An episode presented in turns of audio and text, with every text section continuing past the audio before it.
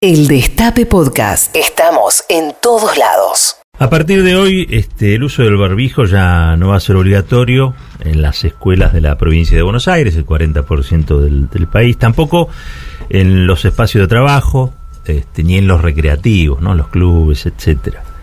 El único lugar donde se va a mantener la exigencia del barbijo es en el transporte público.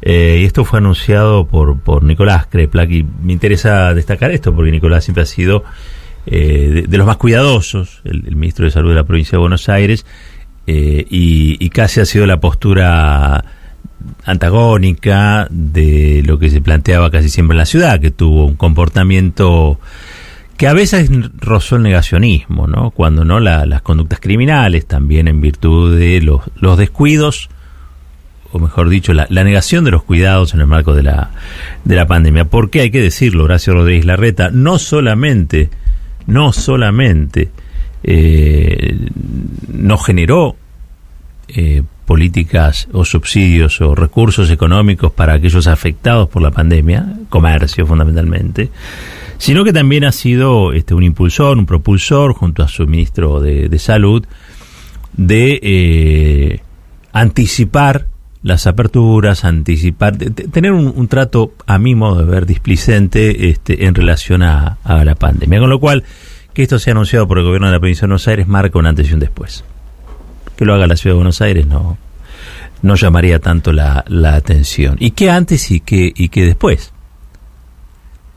Hoy, 7 eh, de, abril del, del 2022, estamos dejando atrás un símbolo que es el símbolo de la pandemia la pandemia tiene en la vacuna y en el barbijo. Este, alguien le sumará el alcohol pero concretamente la vacuna y el barbijo, dos símbolos, dos símbolos muy claros de, lo que ocurrió con, el COVID. Dejar atrás el, barbijo tiene muchas implicancias, ¿no? Desde el punto de vista, claro está, de, la salud pública. Y en el marco de la salud pública, eh, lo simbólico y lo psicológico creo que pesan dejar atrás el, barbijo marca que de ahora en más vamos a comportarnos muy parecido a como nos comportábamos antes de aquel marzo del 2020, en el que aquello que había surgido en, en, Wuhan, en una localidad china que nos sonaba eh, lejanísima, tres meses después eh, se, se pavoneaba en nuestras calles y, implicó un rotundo cambio de vida para todos y para todas. Vivimos un momento eh, histórico que vamos a recordar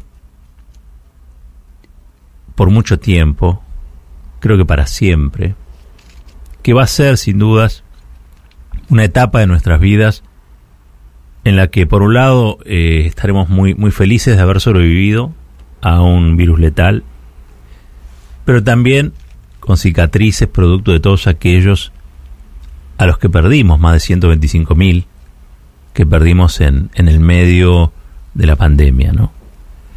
Aquellas personas que nos arrebató este virus maldito. Vimos lo mejor y lo peor de la condición humana en este tiempo.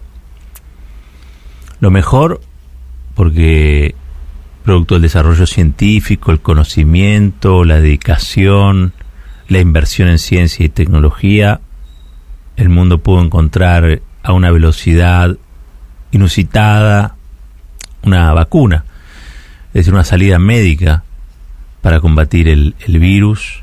Vimos también lo peor de la, de la condición humana en Paulo Roca y Techín, echando o amenazando con echar gente eh, porque la recesión económica, porque en realidad esta gente, los dueños del poder y el dinero, ustedes saben, siempre tienen una excusa para hacer daño.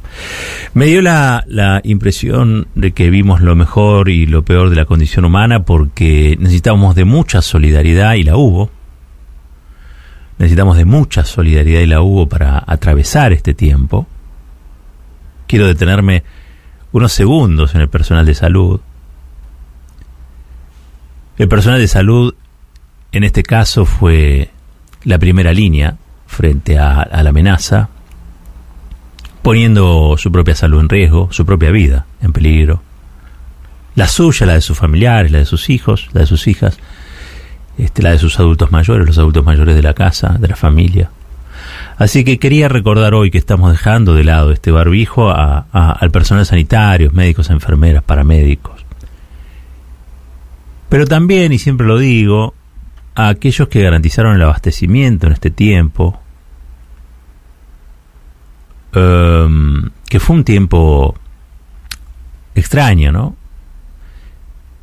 Extraño donde vos ibas al supermercado y tenías no solamente el barbijo, sino también tenías este, la, la una especie de antiparra y, y esos este, acrílicos. Y allí detrás de, de, la caja una persona que también venía en un transporte público, que era solamente para esenciales y que venía desde muy lejos y que estaba allí garantizando el acto de pagar o de cobrar eh, en el momento clave, ¿no? De, de juntar la, juntar la, la, la, comida, los elementos de limpieza, todo lo que había que llevar a la, a la casa. A ellos también una eterna gratitud, igual que a los camioneros, camioneros, camioneras, igual que a los choferes de colectivo, que se expusieron, eh, como quizá otros no, bueno, no, tuvieron que hacer. Pero bueno, descubrimos que eran eh, lo que algunos ya sabíamos que, que son. Acá no sobra nadie y los esenciales a veces son o parecen ser invisibles. Bueno, quiero que sepan que este, no lo han sido. Empleados, empleadas de comercio, que también se expusieron.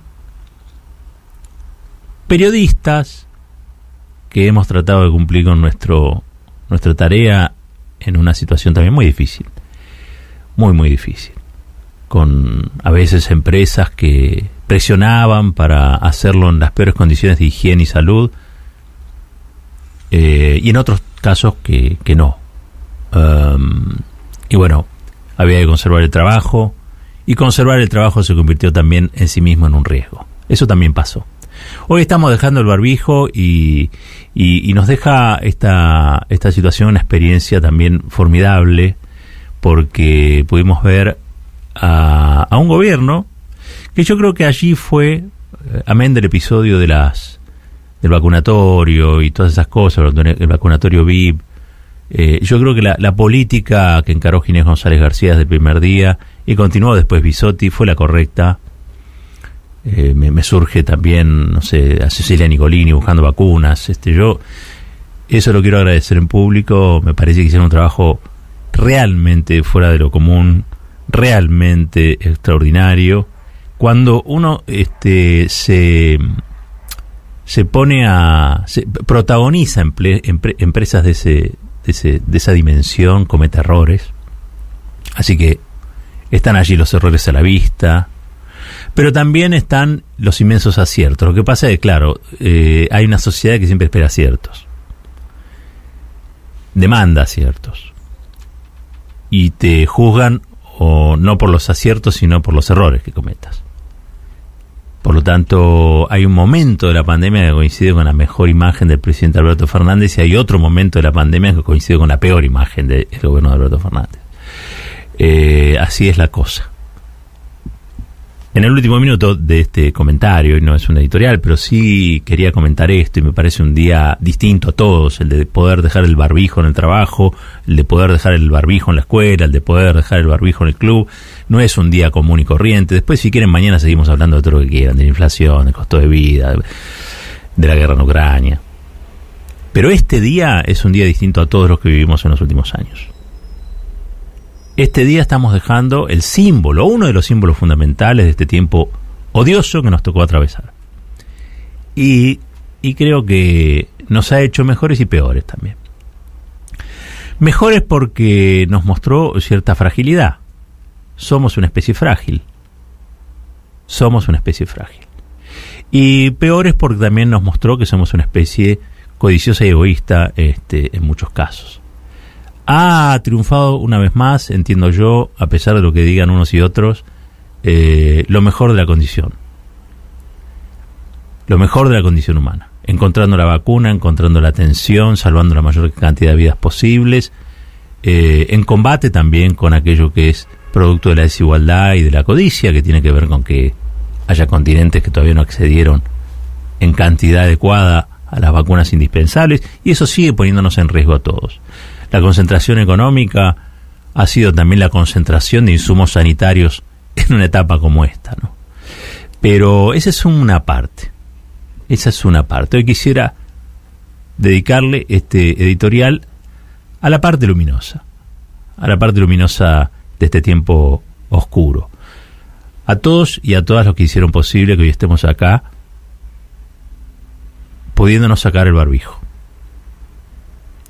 pudiéndonos sacar este, este tapabocas, pudiendo tener la boca libre, la boca libre para decir gracias. El Destape Podcast. Estamos en todos lados. El Destape Podcast.